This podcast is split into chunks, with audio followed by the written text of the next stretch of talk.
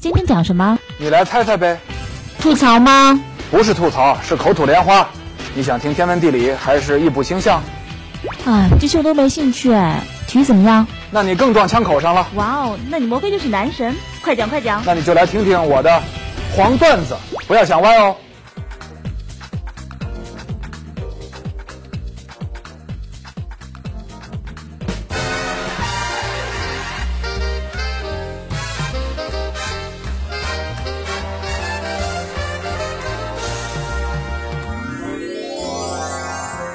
本节目由哈尔滨啤酒首席冠名播出，哈尔滨啤酒尽情世界杯。今天啊，咱们继续为世界杯预热。可能有的网友观众会奇怪了，说世界杯特别节目做了这么长时间，说了那么多历史啊、传奇啊、故事啊，这黄老邪怎么一直都没提球王马拉多纳呢？你不是最崇拜他了吗？是吧？很多熟悉我的球迷都知道，确实如此。今天的世界杯谜案板块，咱们就来说说马拉多纳，以及属于他的。一九八六年世界杯，历史上，马拉多纳这样的球星啊，我想不太容易找到第二个了。太大起大落、跌宕起伏了，一会儿丢人现眼，在全世界面前丢丑；一会儿风光无限啊，站到世界之巅；一会儿让人热血沸腾、顶礼膜拜啊。萨基讲话，马拉多纳是唯一可以让我为之跪倒在地、为之哭泣的球星。一会儿呢，让人哭笑不得；一会儿万人敬仰；一会儿身败名裂。一会儿黑一会儿白，一会儿红一会儿臭，他在世界杯上的经历啊，就是一部跌宕起伏的魔幻主义小说。哎，魔幻现实主义。前段前段时间，这个哥伦比亚的著名作家加西亚马尔克斯刚刚去世了啊，魔幻现实主义的代表。给世界杯历史，给阿根廷国民乃至整个拉美地区的文化，我想马拉多纳留下的烙印啊，啊，这个给全世界传播当中留下的这个影响啊。我觉得都不下于不亚于马尔克斯了。他不仅仅是阿根廷足球的标志，也是阿根廷民族的化身。这样一个人物，最能体现他性格的，毫无疑问就是1986年世界杯阿根廷对英格兰那一场比赛。他既能伸出不光彩的上帝之手，哎，耍小聪明啊，获得一个进球，又能上演震惊世界的连过五人，世界杯历史上当之无愧、毫无争议的最佳进球。所以咱们得说说马拉多纳。一九七六年十月，马拉多纳在阿根廷青年人队首次亮相。这个青年人队啊，不是说青年队的意思，这个这个俱乐部的名字叫青年人啊。当时呢，距离他自己的十六岁生日还有十天。等到一九七七年，他就已经有了名气了，非常受当地球迷的欢迎。能不能参加一年之后在阿根廷举办的世界杯，就看当时的国家队主教练梅诺蒂，瘦子，绰号瘦子。就看梅诺蒂的决定了。一九七七年初的一些友谊赛，梅诺蒂呢没有招入马拉多纳，而且呢把他放到国家青年队，谨慎的考察，冷眼观察。那段时间呢，阿根廷青年队表现非常糟糕，没能打进世青赛。马拉多纳和他的队友呢都缺乏亮点。回到俱乐部之后，马拉多纳有了起色。到了世界杯备战的最后阶段，梅诺蒂在公布二十二人名单之前。举行了一次特别的训练营，你看啊，这个世界杯的历史啊，改变也很多，有些变化很细微，但是可能很重要。现在大家知道，世界杯之前报名是报二十三人啊，最后是二十三人大名单。但在一九七八年世界杯的时候呢，只能报二十二个人，每个位置上是两个人。假如是能报二十三个人，会不会当年梅诺蒂就带上马拉多纳了呢？哎呀，历史没有假设呀。哎，这次特别的训练营呢，让一些球员参加，其中就有马拉多纳。当然了，外界关注的目光啊，肯定就全集中到了这位年轻的超级巨星的身上。但是呢，在这种氛围里啊，在外界极高的期待之下，马拉多纳却被梅诺蒂告知：“你去不了世界杯，我啊是让你体验一下大赛的氛围，在国家队啊熟悉熟悉，你还太嫩。”啊，作为六零年十月出生的人，世界杯六月份开打的时候，你还未满十八周岁，不行。这个打击啊太大了！不等瘦子梅诺蒂解释，马拉多纳就转身离开，把自己锁在房间里嚎啕大哭。他不仅伤心，而且开始怀疑自己的能力。当时啊，他甚至发誓永远都不会原谅梅诺蒂，还说啊再也不想踢球了。他的父亲齐托罗和好友希特斯皮勒，后来他的经纪人都来安慰他啊。三个人一直待到凌晨五点。梅诺蒂呢后来解释过，为什么1978年世界杯之前他放弃了马拉多纳，主要是因为他太年轻了，他的身体和心理上都不够成熟，承受不了世界杯这样的大赛。四年之后，1982年西班牙世界杯，22岁的马拉多纳如愿以偿，跟着梅诺蒂来到了西班牙，终于迎来了自己的第一次世界杯。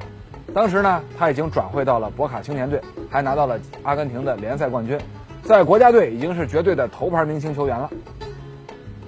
还有四天就开赛的时候，马拉多纳伤了肌腱，梅诺蒂一点也不敢怠慢，和队医奥利瓦一起研究，两个人都认为啊，应该让马拉多纳上场参加揭幕战，希望他的求战欲望呢能够战胜伤病。奥利瓦曾经说，大多数伤病啊，与其说是身体出了问题，不如说是心理状况不够理想。第一场比赛的前一天晚上，奥利瓦宣布马拉多纳可以上场，这是一个全世界共同期待的一个好消息。但是呢，马拉多纳在那场比赛中的表现说明，意志的作用有的时候是有限的，伤病是顽固的。这场比赛，阿根廷零比一败给了比利时，爆出了冷门。而马拉多纳的表现呢，也成为赛后人们议论的主要对象。他只有一次威胁到对方的大门。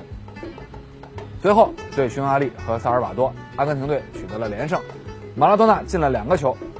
在第二轮小组赛当中呢，十二个球队平均分成四个组，每个小组三个队打一个单循环，小组第一进入半决赛。哎，这是个奇怪的赛制，因为1982年世界杯首次从十六支队伍扩军到二十四支。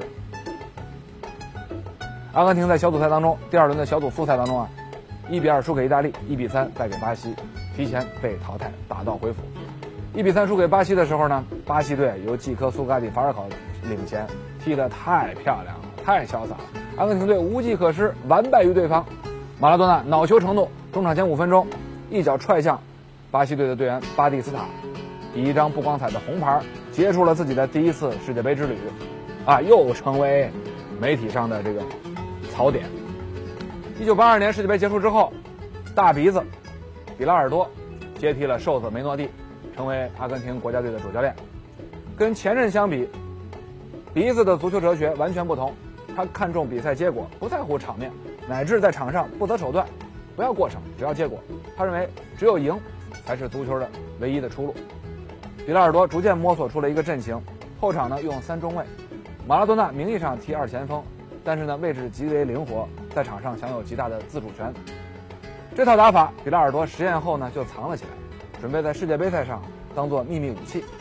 他说啊，我们已经演练了两年，现在呢，我要把它用在关键的硬仗里边。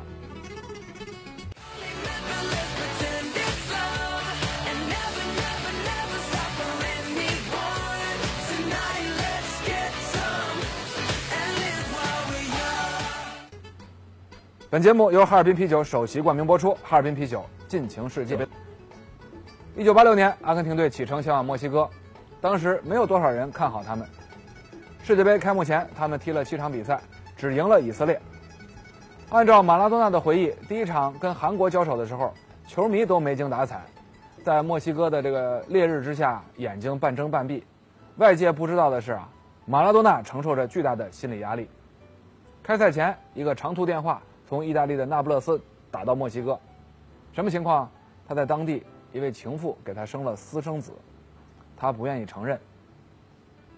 私生子现象在天主教国家是巨大的事情，哎，这个事儿啊，一两句话说不清。总之压力极大。不过呢，顶着巨大压力，阿根廷队在马拉多纳带领下依然从小组顺利出线，然后淘汰赛第一轮赢了乌拉圭。这个时候啊，他们用的是四四二阵型，担任队长的马拉多纳体能和精神状态都处于巅峰。与韩国队的比赛，韩国人场上像伐树一样，将马拉多纳踢倒了十三次。这种粗野动作连贝利都看不下去了，但是马拉多纳没有抱怨，也没有像四年前那样头脑发热，啊报复对手，而是用技术、用能力说话。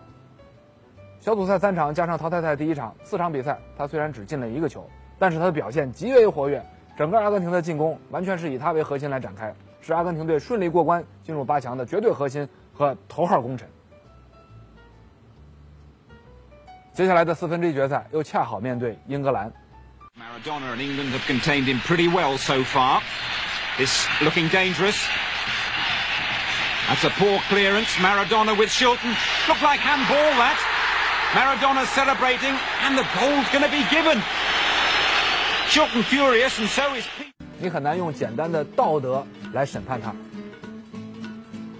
希尔顿等英格兰球员举手示意马拉多纳手球，裁判没有理睬。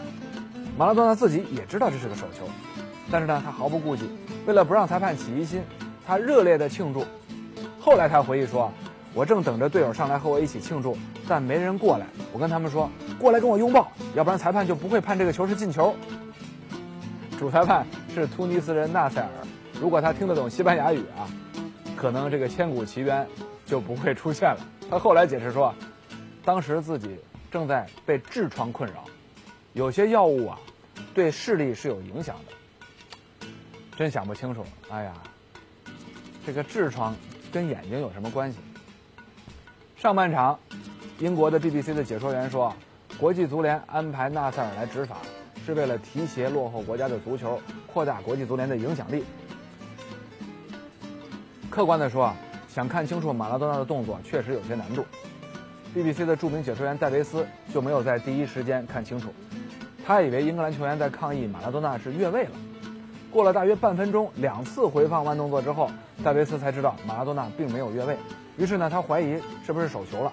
他问：“英格兰队的队员是在抗议手球吗？”戴维斯不确定到底是不是手球，出于谨慎，没有在电视直播当中，当时就谴责马拉多纳。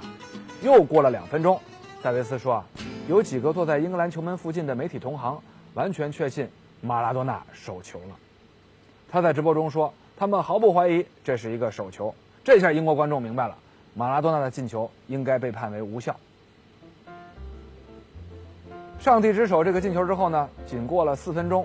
兴头上的马拉多纳又完成了一次惊世的表演，空前绝后。To control the play in midfield, the way that Maradona has been able to do.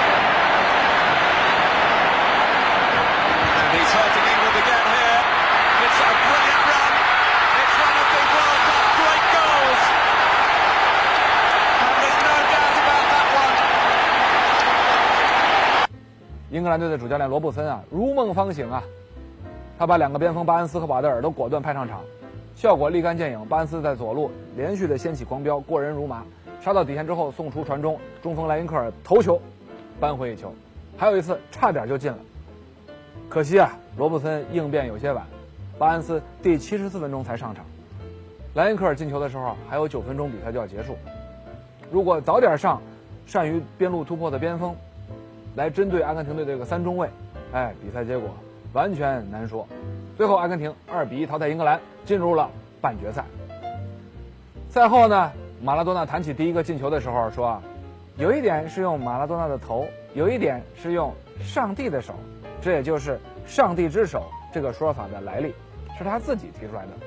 多年之后，他在电视节目里公开承认那是个故意手球。其实呢，大家早就知道了，全世界都知道了。但是呢，追随者照样热爱他、崇拜他，有的时候呢，还把那个球。”当成他的功绩之一，甚至是壮举。这就是上帝之手的由来。这个进球呢，好像把1966年拉姆齐的辱骂，还有一982年在马岛的惨败啊，都替阿根廷还给了英国。这就是马拉多纳的本事，也可以算是足球的一种魅力吧。说到这儿呢，得说英国人是很大度的。多年之后，当马拉多纳退役了，英国著名的学府是剑桥还是牛津啊？啊，还请他去。学校做讲座，还授予了他一个名誉的学位，而且呢，在场的所有的学生并没有嘘他，而是非常认真的热烈鼓掌，听一听这位世界传奇人物他的人生经历以及对足球、对世界的看法。所以我想，这也是英国人值得我们学习的地方吧。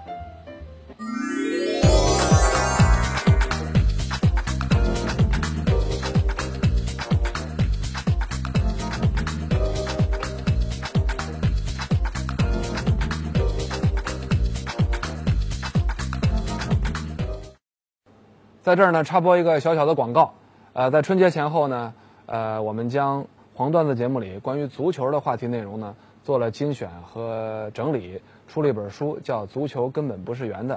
在世界杯年呢，给大家提供一本看球囤货备料、装逼指南啊，呃，京东、当当、卓越都已经可以开始订阅了，希望您能够喜欢。